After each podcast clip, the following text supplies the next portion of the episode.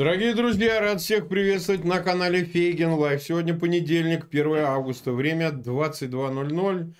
И мы, как обычно, проводим очередной стрим, день 159 с Алексеем Арестовичем. Алексей, рад тебя приветствовать. Да, добрый вечер, всех рад видеть.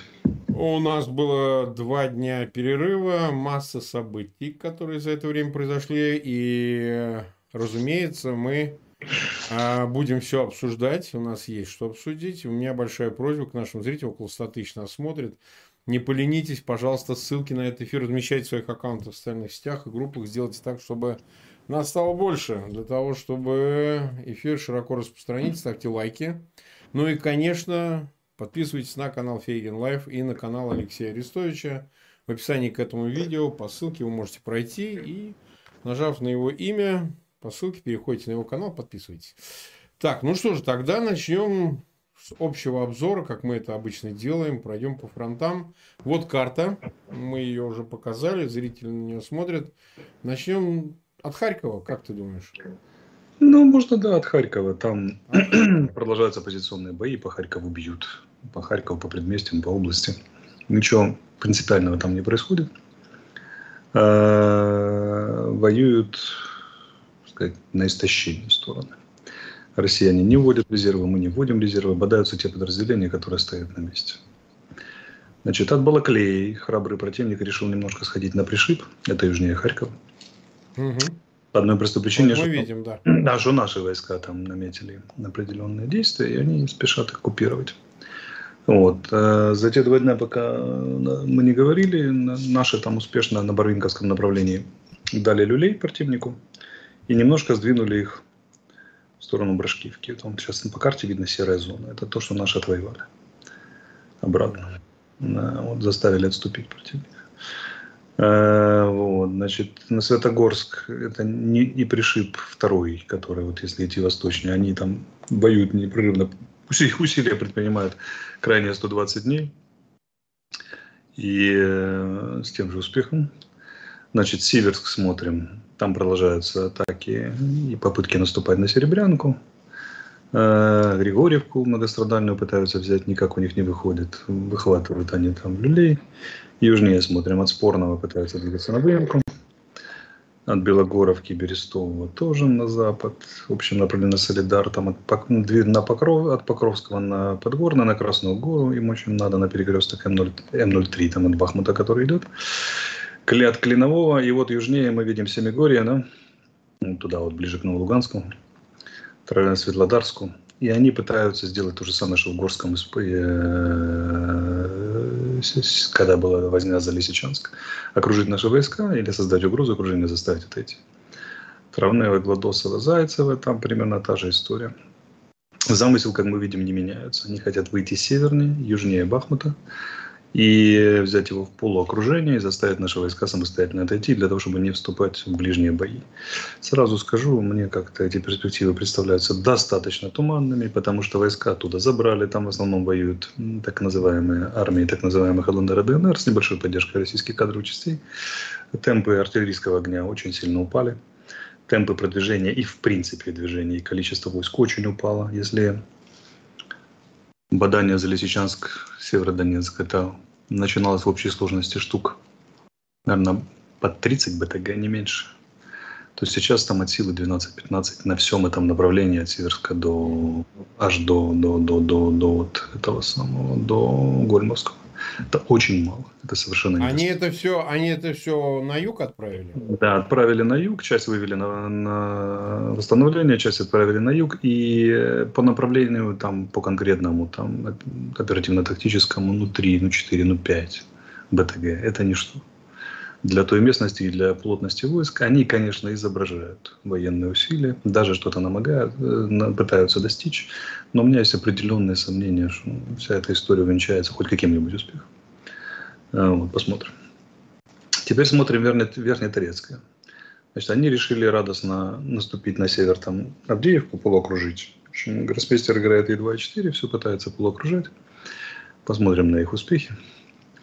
У меня есть определенные сомнения. Ну, в песках они ходят в лобовые атаки, пытаясь там отодвинуть пески, захватить и так далее. Прошли несколько сотен метров. Ну, понятно, это просто несколько сотен метров разделявших стороны. Вступили там в ближние бои. Наши чуть двинулись на более удобные позиции. Сомнения у меня в отношении и этого, этого маневра не прекращаются. Я им уже давал оценку. Я говорил позапозавчера, что э, их погнали вперед, для того, чтобы дурацкие вопросы не задавали. Просто-напросто. Когда солдат воюет, он не задается дурацкими вопросами, на что забрали войска и какой, какой смысл теперь в нашей деятельности, и какая смыслообразующая идея. Значит, вот там, если мы смотрим Угледар, да, то там наши подвинули их немножко в сторону Егоровки, видно, да, Никольска и так далее. То есть мы немножко там крадемся. Смотрим дальше. Нам э, ничего особенного не происходит на Запорожском пока. Там накапливают силы. Ну, там есть, конечно, стрельба, возня. Даже, даже иногда прилетают самолеты, что-то там бомбят. Артиллерия стреляет. Но нет э, существенного движения наземных войск. Они пока накапливают силы в районе Токмака. В общем направлении на Мелитополь. Э, значит, по Мелитополю били, по-моему, в эти двое суток, пока мы отсутствовали ну, не суть важно. Ну и самое центральное у нас, конечно, и радостное, это Херсонская область на правобережье. Там в общей сложности сейчас силы и средства примерно трех армий находятся на Херсонском направлении. По количеству сколько это? Да, по количеству это где-то под тридцатку БТГ там общей сложности туда-сюда. Ну, как в старые добрые времена, вот столько же сосредотачивали на Изюм, на Лисичанск и Северодонецк. То есть они взяли войска, перебросили туда, не все из них на правом берегу, на правом где-то 22-25. Ну, понятно, резерв есть там и так далее. Но, тем не менее, там было 12-15, добавили десяточек. Но для этого понадобилось дернуть туда все ВДВ, еще немножко-немножко сил. Э, вот, штабы трех армий развернуты, командные пункты 22-го армейского корпуса из Крыма развернуты там на театре. Часть на левой стороне, часть на правобережье, там штаб ВДВ, очень много-много пунктов управления. Почему это так тщательно перечисляю? Потому что туда и прилетят химарсы рано или поздно. А, в светлое время. мы отдельно поговорим, да. Да, значит, э, у этих великих людей, я так понимаю, общий замысел такой. Значит, пойти на Кривой Рог, и пойти на Николаев, охватывая его где-нибудь с севера там, или пытаясь прорваться, как я понимаю, от Снегуровки туда на Воскресенск, на Николаев, куда-нибудь туда. В общем, то, что они уже пытались сделать. Значит, э, я хочу сразу предупредить тех граждан, жителей Кривого Рога и Николаева, которые приготовились падать в обморок, что можете особо не бояться, ничего у них не получится. Степень боевой готовности этих войск вызывает у меня после ознакомления с ней состояние между э, здоровым скепсисом и, и, и ехидным подхихикиванием, потому что ну, они, мягко говоря, не очень боеготовы. Дутые штаты, не, хватающих, не хватает людей, морально-психологическое, техническое состояние оставляет желать, мягко говоря, лучшего. Но посмотрим, они хотят очень вперед ломануться, степень готова, они после шестого где-то будут готовы, а это не значит, что они в этот же день пойдут в наступление или на следующий. Да, могут еще затянуть какое-то время. Но, в принципе, задача ставится быть готовым к шестому. Скорее всего, с высокой вероятностью будет храбрая попытка наступления. Опять порвутся штаны, потому что они, они идиоты, любят наступать по расходящимся направлениям, и ничему их эта война на стратегическом уровне не обучила. Не научила, значит, посмотрим, что, что будет дальше. А, вот, и я думаю, что мы ему вломим люлей. И пойдем поступать сами. Смотри, э, давай так, э, по поводу южного направления поговорим. А, мы можем считать, что вот этим почти 30 тысячам противопоставлено... 30 БТГ. Это где-то 30 БТГ. 22, 20. Ну, чуть меньше, да, да, да, конечно, конечно. Ну, хорошо, 22, 25, но им противопоставлено э, соотносимое количество войск. Некоторое количество украинских войск. Некоторое количество украинских войск. Достаточное для сдерживания наступления? Мы же не уточняем, ничего, мы не говорим конкретно. Доста... Необходимо и достаточно. Необходимо и достаточно. Все. Два философских... Значит... А? Два философских принципа. Необходимо и достаточно. Необходимо достаточно. Я просто к тому, это что раз готовилась деоккупация правого берега, да, то, наверное, там не два человека собирались в атаку идти. Чуть больше. Чуть больше. Все, с этим мы разобрались. Далее. Значит, вот они э, сумели передислоцировать, ну, относительно существенное количество личного состава, техники. Ты сам говорил в нашем последнем эфире перед сегодняшним, что там чуть ли не по дамбе Каховской прошло 800 единиц бронетехники. Ну, разные техники. Ну, в целом за сутки. Как бы. В целом за сутки. На несколько суток, а вот, сказал нам. А вот эти, эти передвижения, они огневым, э, огневой поддержкой как-то контролировались, их обстреливали, что-то происходило? Ну, вчера приехал из Крыма эшелон и 40 вагонов с техникой, боеприпасами и личным составом. Нет ни техники, ни боеприпасов, ни личного состава, ни Вот эшелон. мы это прочитали. Ну, то да. есть, по сути, передвигать они чего-то еще могут, так? Я правильно понимаю? Не, они могут, потому что ну, мы не обладаем таким количеством э, тех же самых химарсов, чтобы расстрелять там все живое. Но, во-вторых, у нас есть определенный замысел, и этот замысел предполагает, что чем больше их туда приедет, тем, тем для нас лучше. Ага. Так, теперь о Химарск. Вот давай, смотри. Значит, э, сегодня министр обороны Украины Резников сообщил, что получено 4 РСЗО Химарс американских. Я сразу оговорюсь, мы будем говорить то Химарс, то Хаймарс. Это вообще не имеет никакого значения. Вот Я люди, которые поправляют... говорю Химарс. Мне нравится. Давайте Химарс. Ну, а вот это, это вот типа Хаймерс мне не да, нравится. Да, да, вот вы знаете, это, это абсолютно не принципиально, как мы это... Вот ты... да, и, и, о, в общем, я не буду ругаться, а то опять скажу, что Фейгин нецензурно, значит, э, злоупотребляет. А, а затем и... на развалинах сейчас Да, почти, почти, почти, да. Ну, про каменный цветок я тоже хотел пошутить, но промалкивал. Каждый раз, когда ты его, значит, к нему обращался. Марс э, 2. Марс 2. Получены немецкие РСЗО вот на 12, как я понимаю, зарядников э, ракетных э, снарядов. Они называются. Да, как, это немецкая модификация М270. Ну да, то есть, в общем, скажи мне, вот получение этого количества, о которых сказал Резников, министр обороны Украины, оно необходимо достаточное философски, как ты э, метко выразился? Ну, понимаешь... Для юга, юга, юга, юга. Все, все, что дает нам Запад, хорошо бы умножить на 2. Или на 10. Ну, я понимаю, но все-таки... На 10 нет. Вот реально на 2. На 2. Но, конечно, вот сегодня посчитали, что хим, химарсы в одном залпе наличествующие сейчас у Украины могут выпустить 168 ракет одновременно. Это 100 целей приговорены к смерти. Угу. Да, примерно. Ну, могу сказать, что весь банк целей российский, наверное, такой знаковый, оперативного уровня, наверное, 200, 200 штук от Харькова до этого самого, до... 200 целей? Херсона. Ну, я условно рассуждаю, я так себе как военный прикидываю, сколько там целей оперативного уровня может быть. Поэтому 168 против 200 – это единовременное, возможно, поражение в течение суток двое всего, что там они таскали. Было а бы... есть достаточное для поражения этих 200 целей э, техника, ну, я имею в виду вооружение? Вот, э... Да, есть. Сегодня же американцы объявили новый пакет помощи. Он, ха-ха-ха, состоит целиком из ракет Марсом дополнительных и боеприпасом к 155 миллиметровому гаубице. Мы создаем а. большой запас для того, чтобы справиться. Ну и сегодня же у нас, э, как это, небесная манна нам объявил какой-то там демократ, не помню кто, за что мы ему крайне благодарны. Да, да, да. Дадут ракеты с 300-километровой давности. Да, да Атакамс заявил какой-то Силкин, Сислин, не ну, знаю. Я тоже сейчас не помню, не в обиду этому хорошему человеку, просто, просто не знаю. Не, хороший человек, хороший человек. Пусть да. приходит к нам в эфир, мы его тоже Благодарю. допросим. Вот смотри, смотри, смотри. Вопрос ведь как обстоит? Э, э, Все это оно будет э, сейчас применено на юге, поскольку это остро актуально. Вот выразимся так. Ну, да кто же его знает? Ну, наверное, часть какая-то будет применена на юге, куда же деваться. А далее, а снаряды из калибура, которых мы вот тут краем уха услышали, как писал у Марио Пьюза, помнишь, я держу ухо низко к земле. Они могут поступить э, на вооружение? Они уже на вооружении.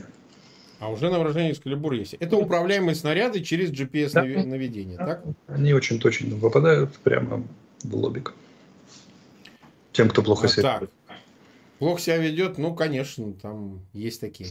А, вопрос ведь как а, стоит еще? А, все это по сумме, оно что может дать конкретно? А, смотри, я перечислю а, невозможность наступления на Николаев, взятие Николаева, а, так сказать, э, обеспечение дальнейшего после а, значит, того, как будет отбита вот эта попытка из 30 БТГ, которые туда передислоцированы, возможность нового наступления уже со стороны ВСУ, в конце концов, деоккупации юга. Или же оставить позиции, ну, вот спасет Путин себя, оставит все как есть. Вот потратит, истратит, все перебьют, но э, выстоит Херсон, они его не отдадут. Вот так. Ну, в теории, в теории, я это подчеркиваю, это не планы военно-политического руководства Украины. В теории э, все эти запасы позволяют сорвать наступление, угу. создать условия для выгодного перехода нас в контрнаступление. Выгодные условия. А, теперь понятно. Теперь понятно. Я почему задаю этот вопрос? Потому что мы действительно, как вот тут э, и пропаганда там уже начала свистеть, значит, э, что вот так долго говорили, что вот-вот будет наступление. Ну, президент, президент Зеленский отдал приказ, это было публичное заявление о деоккупации Юга. И вот поди ты, ничего этого не ну, будет. Поди что ничего, если, если оно уже идет и в Запорожской области, и в Донецкой даже частично. Ну, мы понимаем, что вот освобождение Херсона, вот ну так вот. Не, ну так освобождение себя. Херсона это генеральная цель наступления, она не достигается в первый день его обычно. Mm. Чуть-чуть попозже, да. Но если противник решил нанести встречный удар, ну, да, понятно. Это может затормозить все. Сначала надо его там, похоронить во время этих попыток, а потом наступать себе дальше. Я вам скажу, что это глупость со стороны э, войск Российской Федерации и ее руководства нам только на руку. Потому что в обороне вынести э, то, чем они собирались оборонять Херсон, приговорить, а потом веди по ровной степи себе захватывая здоровье. Если бы они все стали в оборону, это было бы посложнее. А если они наступают, то на здоровье. Понятно. Вот смотри, теперь о м, возможностях противодействия, которым обладает или не обладает э, Москва по части вот этих ракетных снарядов Хаймерс, э, Химарс и вот этих Марс-2 и так далее. Значит, они свистят, э, ну, сегодня ты видел Коношенко, он сказал, что они на втором этаже угробили две установки Химарс. Я, я не знаю, вот а зачем они его выпускают вот с таким? Потому что ну, это же неубедительно. Я сейчас не говорю, уничтожили они Химарс, не уничтожили они Химарс. Но то, что они показывают, совершенно неубедительно. Вот, ну, это не даже полного дурака, недоразвитого школьника не убедит, что так это возможно сделать. Ну, просто дважды два не складывается. Ну, не то, что военного эксперта, да. Зачем, почему, объясним. У них три цели. Первое – обмануть кого-то в России. Второе – обмануть кого-то на Западе. Третье – обмануть Путина. Основная задача российских военных – руководство обманывать Путина о своих успехах. Так. Иначе он отрежет им головы просто за, за, за то, что они воюют. А так они говорят, да, есть определенные сложности, но у нас все по плану, мы там точно все рассчитали, посмотрите, что сейчас будет. И вот, кстати, уничтожили два Химарса. Понятно. Ого, смотрите, какие успехи. Да, сложно, да, Химарсы проблема, но уже уничтожаем потихоньку. Развернули специальную Ну так я же и сказал, значит, э, Владимир Владимирович дурак, потому что если он верит в ту картинку, которую ему предлагают, которую показывают всем, я не, не знаю, ему показывают отдельную картинку, что на втором этаже и вот это вот все, вот то, что мы видели. Значит, Владимир Владимирович лечится, понимаешь, электричеством. Ну вот я по-другому не могу это трактовать. Владимир Владимирович позволяет себе обманывать. А делается это по одной простой причине, потому что он очень хочет это слышать. Понятно. Он хочет это слышать. Он хочет это Смотри, а у них есть э, какие-то средства, которые бы могли, ну, противоракетные. Против химарсов это ракетные снаряды, это даже не ракеты. Или у них их нет. Очень, вот, тяжело, очень тяжело перехватывать ракеты химарс.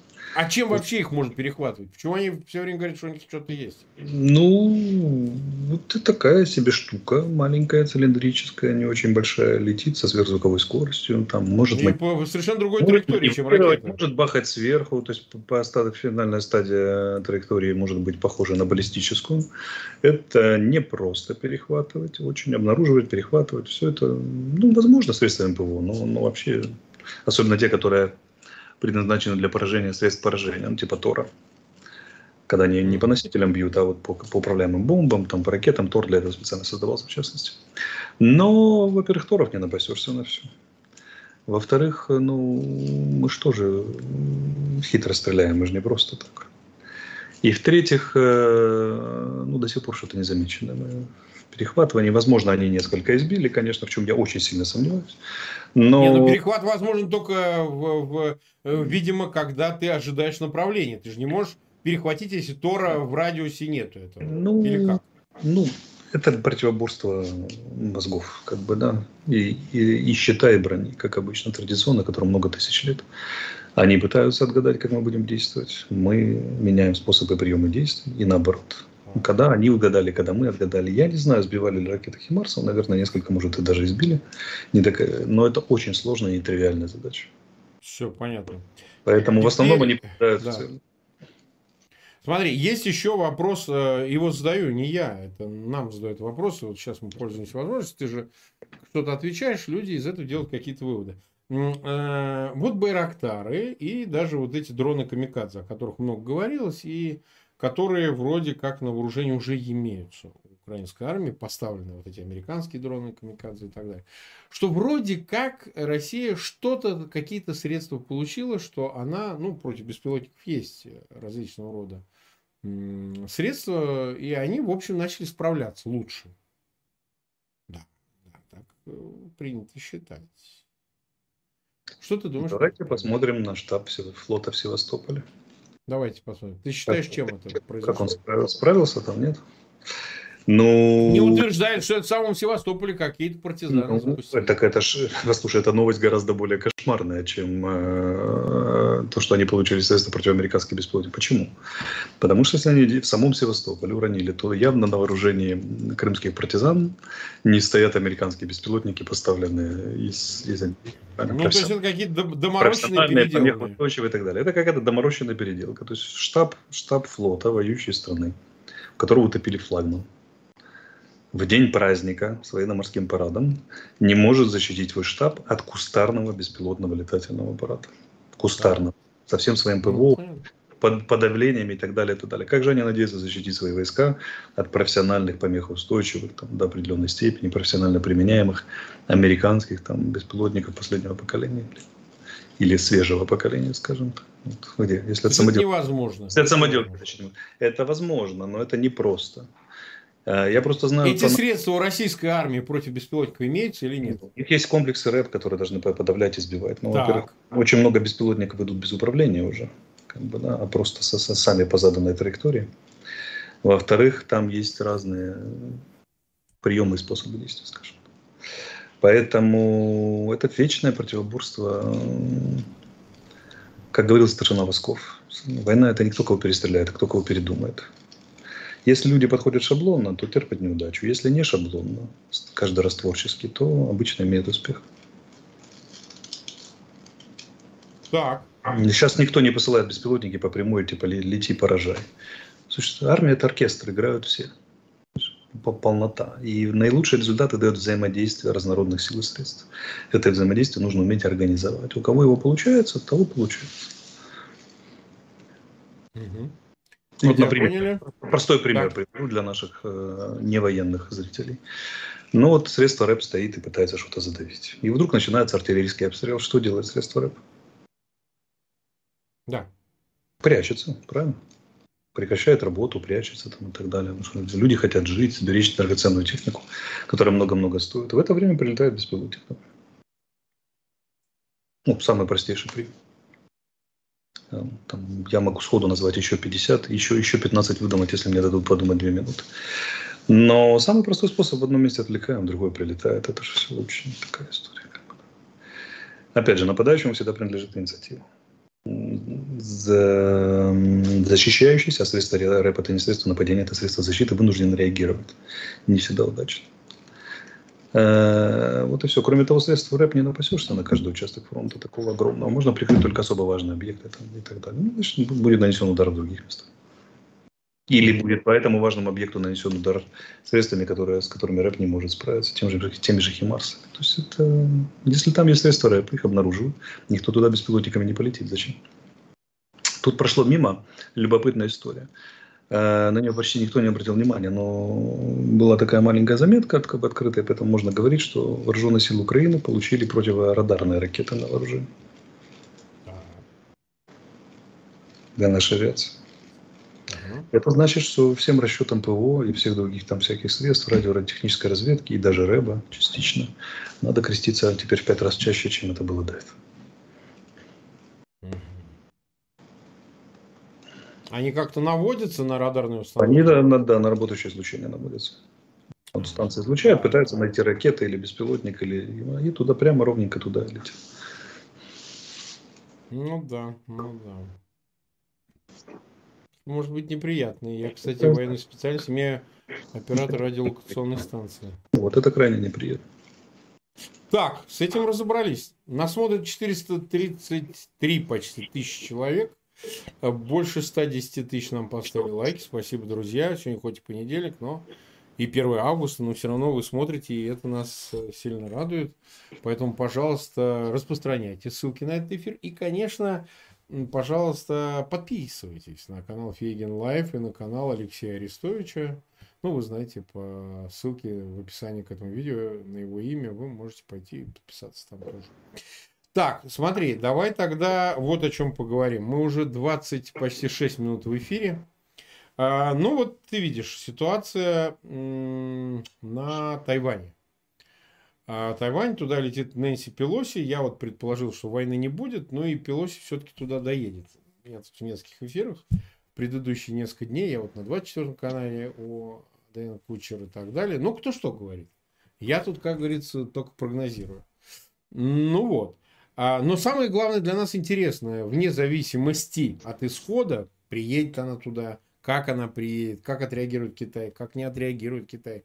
Уже поговорили Байден и Си Цзиньпин, ну и так далее. Как это, как тебе кажется, тебе лично, может сказаться на ситуации в Восточной Европе, ну, как бы на войне в Украине. То есть, Москва, конечно, они этого не скрывают, злорадство, они ждут, что произойдет какая-то заваруха там, э, против Тайваня, и тогда, ну, понятно, логика такая, что американцы будут вовлечены туда. Непосредственно или опосредованно, это уже второй вопрос. И это явно отвлечет внимание от Украины, где можно... Ну, то есть Москва есть Москва. Вот что ты думаешь об этом? Же там Останкина подсветили, Китай мы с тобой сегодня, там башня. Да, я не видел, не видел. Они все время что-то подсветили. Кстати, у них в августе загорелась Останкинская башня. Это они зря делают.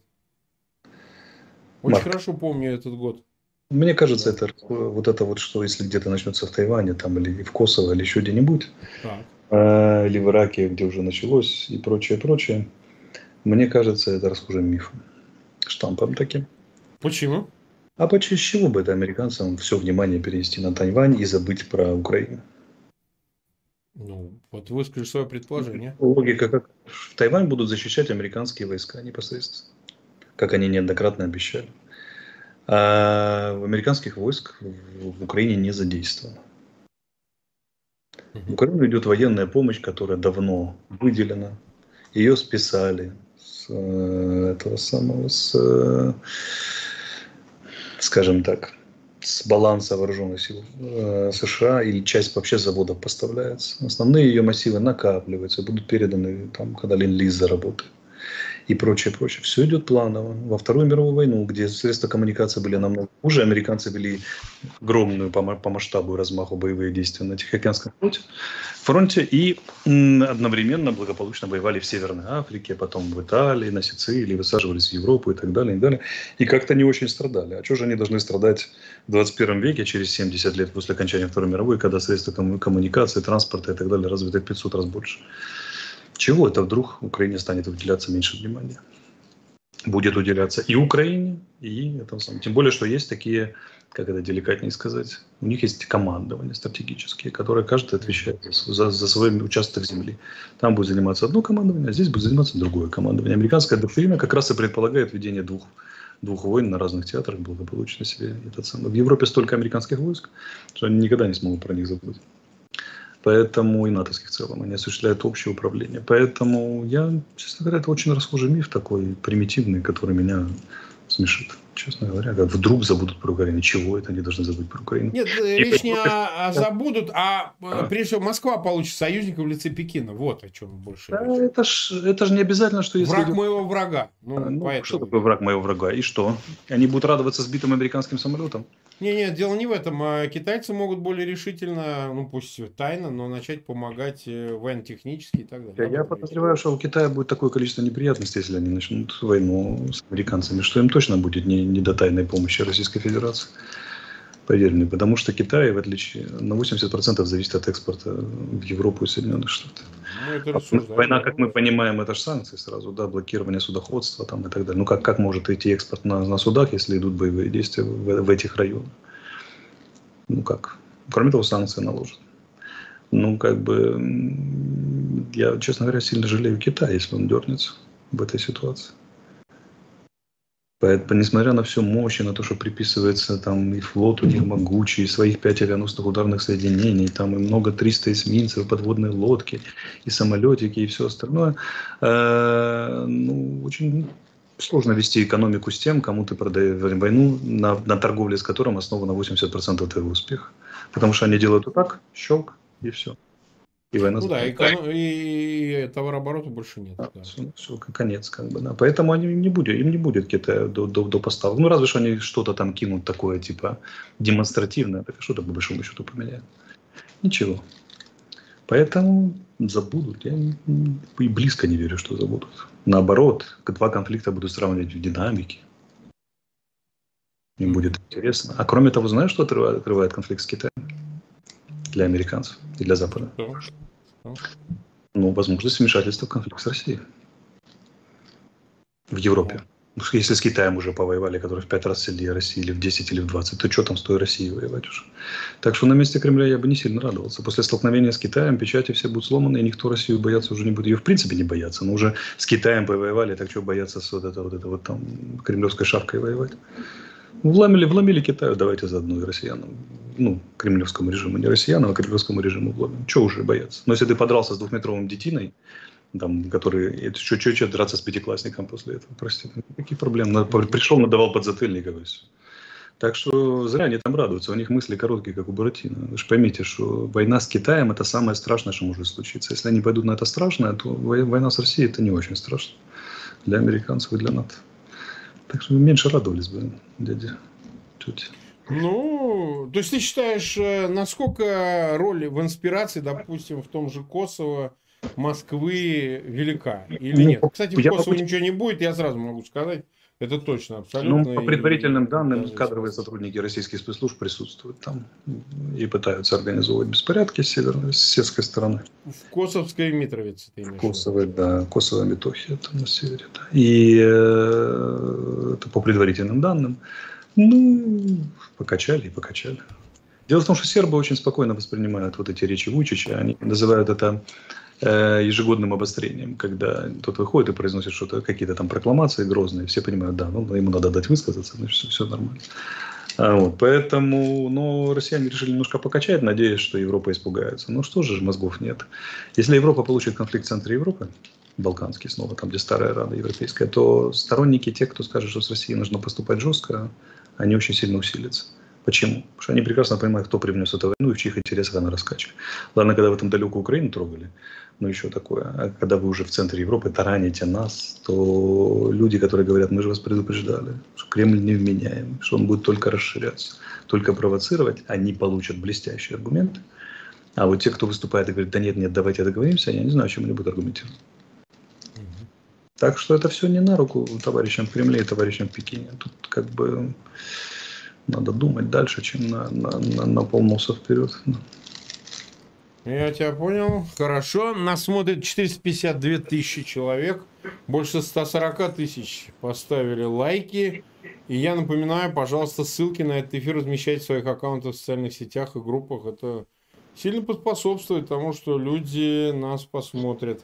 Давай вот вернемся к Еленовке. То, что там произошло, развитие очень вялое, но, как и ожидалось, никакого Красного Креста и всяких других э, организаций Москва не допускает. Причем изображает, что хочет инициировать какое-то расследование, чтобы доказать, что это действия э, украинской стороны привели к э, гибели военнопленных в этом концлагере, да?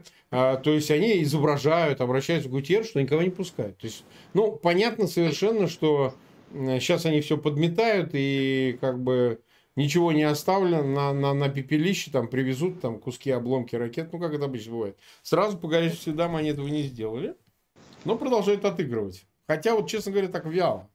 Такое ощущение, что как бы, ну и типа, ну убили и убили, понимаешь, ну на таком уровне. Ну, выглядит так. Я не говорю, как на самом деле, а вот выглядит вяло. То есть уже нам уже такого наделали, что тут уж, как говорится. Ты понимаешь, зачем они все-таки их убили, эти 50 человек и 73 раненых и так далее? Ну, там мы же обсуждали, там очень много э, причин. Я шесть назвал. Первое, это, ну, ты говорил, скормить... Э, скормить, я говорил, да. Скормить, да. Свои, свои, ватным, да, ватным animalsом. Ватным да, animalsом. Победу над проклятым Азовом очередной да. раз. Значит, второе, значит, родственников и часть э, не любящих нынешнюю власть в, Укра... в Украине, находящихся в оппозиции или в состоянии помешательства, граждан направить на власть, мол, сволочи, обещали, что азовцы будут в безопасности в плену, вы взяли их, убили, давайте, давайте-ка вас к ответу покачать эту тему. Третье, зацепить химарсы и призвать, поставить, посмотрите западное вооружение, вы им даете, они uh-huh, uh-huh. сволочи, ну, чтобы на Западе волна соответствующая поднялась. Четвертое, спровоцировать зверство с нашей стороны по отношению к их пленным. И потом сказать, опять же, на Западе, ну, посмотрите, не все так однозначно, но в этом конфликте звери воюют со зверями, может, не надо поддерживать там и так далее. Ничего. Мы нет, нет, вы что, вы что вы, мы не, не отрицаем зверство российской стороны, но посмотрите, украинцы же ничем не лучше. Зачем вы вооружение даете, это же бесполезно. Это только усугубляет количество жертв, все идет по эскалации. Давайте как-то. Такие же голоса были и будут. Угу. А, вот. Ну, тут, в принципе, круг причин примерно такой. Угу. То есть ты не, не меняешь взгляд, скорее всего, это вот наша позиция тоже, тоже понятна. Если он и Турция давали гарантию о том, и Красный Крест давали гарантию о том, что с пленными ничего не случится, то мы ждем их голосов в отношении этого инцидента. Но они молчат. То есть э, вот сегодня позвонил э, президент Франции Макрон Зеленскому вот из того официального коммюнике, ну, протокола следует, что он как бы согласился, что это дело рук Москвы. Вот уже звучит о том, что термобарические были использованы заряды для подрыва. То есть, не знаю, там правда, нет, поправь меня. А, но, во всяком случае, уже позиция государств, да и американцы, мне кажется, высказались, я боюсь соврать. То есть, сейчас Вы... уже... А? Высказали все. По картинке выглядит так, что взорвали внутри просто. Внутри, да. Есть вариант, что пульнули из парочки шмелей, есть вариант, что просто устройство, которое позволяет... вдруг шмель ушел в бок, а тут... Выделить просто... термобарическую смесь, да, взорвали внутри здания, и таким образом. Mm. Вот. Поэтому... Так, мы поняли. Я хочу подчеркнуть, что когда я говорю про Турцию и Красный Крест, это не официальная позиция, это мои личные предположения. Почему? Потому что я не знаю, давали ли гарантии, например, те же турки сами. Это только предположение. Да, это все осталось конфиденциальным. Ну, ну, если давали, то они не смогут промолчать, мне кажется. Поэтому посмотрим. Ну, хотя они могут и конфиденциально там, участвовать, спрашивать. Как бы делать дело такое. Mm-hmm. А он, да, он и Красный Крест, по-моему, президент называл. Он точно, Красный Крест сейчас не помню. Позавчера в обращении. Mm-hmm. Мы ждем как минимум вмешательства ООН, его, ее оценку мы ждем. Ну, опять же, мы же обратились э, с этим самым, с требованием допустить туда нашу комиссию Верховной Рады главе с уполномоченным по правам человека и международных расследователей, в том числе Красный Крест, в том числе ООН. Ну, раз апеллируем к Красному Кресту, скорее всего, гарантии какие-то были. Не, ну были, но сейчас уже совершенно очевидно, что они долго еще не пустят, а пустят, когда уже там, знаешь, под бетон асфальт раскатают и скажут, а вот все, что осталось. И даже ну, в этом как обычно это кое-что можно установить. Если честно подойти к расследованию, задать ряд неприятных, смотря кто поедет и какие вопросы будут задавать. Есть всегда возможность поспрашивать так, что установить можно много. Угу. Ну, ты, же, ты же адвокат, ты же прекрасно знаешь, как это работает. Да нет, остановить-то можно, но для этого нужно действительно там сочетание некоторых условий сугубо криминалистических и, с другой стороны, ну, допуска хотя бы до пострадавших, то есть вот тех раненых, которые могут свидетельствовать по характеру ранений и так далее. Это же надо экспертировать и так далее. А как? Они же, сука, не дадут. Не дадут, но общее впечатление можно составить, а самое главное, их можно поставить в очень неприятную позицию, ну, ну просто на, на, на сверке косвенных, косвенных данных показателей. Угу. Так. Так, теперь, э, что касается удара по Николаю. Вот смотри, Это в связи с э, зерновой сделкой и вот начавшимся движением судов, как мы это понимаем, какое-то судно уже первое вышло. Не знаю, по чьим флагам, не настолько следил за новостями, если знаешь, поясни. Погиб э, в результате удара по Николаю вот э, крупный бизнесмен украинский, Владатурский, по-моему, фамилия. Водотурск. Да, Водотурск. Ну, Герой. я мог ошибиться. Значит, у нас это, значит, жировка, значит, Симонян, да, значит, заявил о том, что, ну, и, и правильно, говорит, это, говорит, нацист. Я посмотрел, он из семьи крестьян. Ну, обычный украинец. Назвал его, он назвал нацистом, потому что сказал, что он спонсировал добровольческий Спонсировал. То есть защищал страну. Он, и он поэтому сразу нацистом. Не, ну эта сучка, она еще дождет своей петли. А в принципе, вот э, как ты это расцениваешь? Ведь вот это очень выглядит, что они продолжают ту же тактику. Вроде как заключили соглашение, но если хреначить по городам, там, то по Одесскому порту, то вот по Николаеву. Ну, понятно, что он погиб, может, не специально. Никто же специально в его дом, может быть, и... Наоборот, мы, мы, нам кажется, что специально. То есть попали прямо в его дом?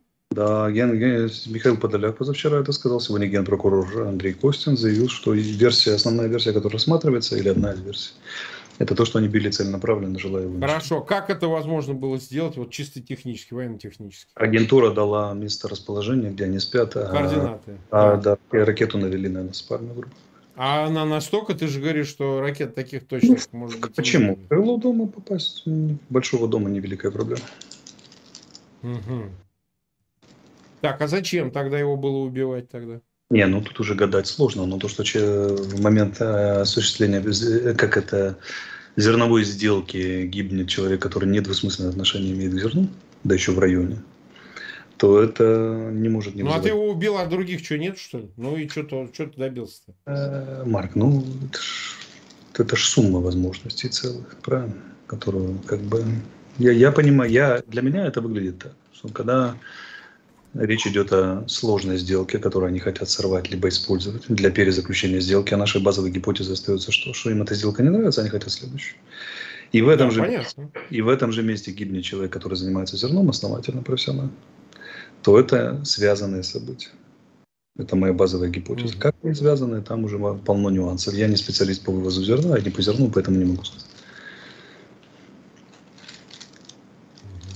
Ну, тогда помнишь, Иран, сби, сбитый самолет украинский в Иране? В Тегеран. Э, значит, версии были технической исправности и так далее, и так далее, но неисправности. Но тут вопрос, если вот в стране, которая ждет налета американских самолетов, то мы ждали. Не, могли, могли просто сбить, потому что да. по ошибке, по ошибке. Да, работает по полной ПВО, и тут, да, да, как это, то какая версия первая? Наверное, все-таки, скорее всего. Ну, та же самая история примерно. Так, ну хорошо. Нас э, почти 470 тысяч человек смотрит, больше 160 тысяч поставили лайки. Мы уже 43 минуты в эфире. У нас завтра есть эфир, правильно? Да, завтра весь эфир. Я хочу передать привет крымским партизанам. Да эти, что ты, что ты? Да, эти великие люди в очень сложных условиях, как ну, до, до сих пор занимались чем? Ну, листовки расклеивали. Ну, передав, передавали данные. Ну, там не, не соглашались и саботировали. А сейчас, после налета на штаб э, этого самого, если все правда, как сказала российская сторона, берем ее версию как базовую, то ну, они перешли к вооруженному сопротивлению. Это нельзя не приветствовать. Я так думаю, это не последняя акция. Если уже сопротивление началось, то, наверное, будет продолжаться. Далее.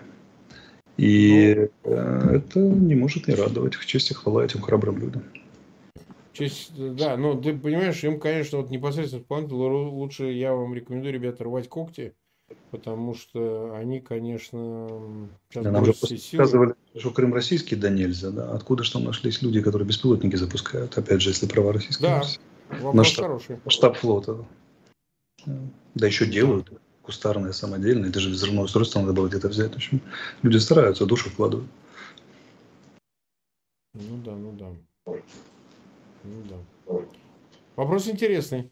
Вопрос интересный, но в любом случае моя рекомендация, если можете свинтить, то винтите. По, непосредственно вовлеченные, те, кто мог там собирать э, эту штуку, вы уматываете, потому что черт знает, что А, потому что ну, никто так не мстит жестко и, и э, с любовью, как те, кто непосредственно посидел под этим всем. Мы же помним, что было в Крыму отъем собственности. Правильно?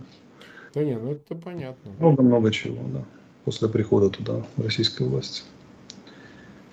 Так, ну что же.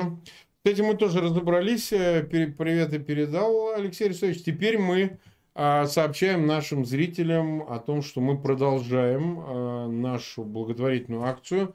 А, мы эти распространяем, вот продаются мерчи украинской компании, вот, Custom Print. Они продают, там сейчас мне сообщили, собрано у нас помимо заплаченных денег есть, я боюсь соврать, можно будет показать 220 тысяч гривен.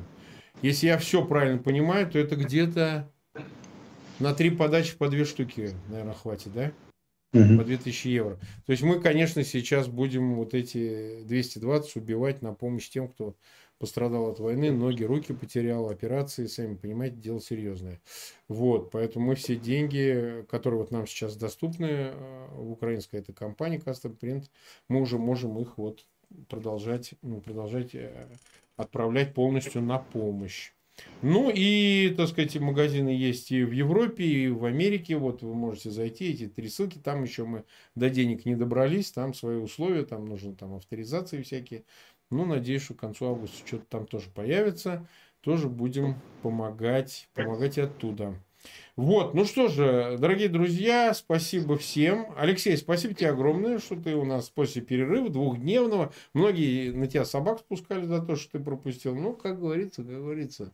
Вот. Было? Тем не менее, а, значит, завтра у нас эфир, как обычно. Зато вся эта неделя Вся наша, друзья. Вся наша? Ну, это слава богу, слава богу. Потому что август – горячий месяц. Я тебе уже говорил, август – это месяц для России судьбоносный. В нем все время что-нибудь да происходит.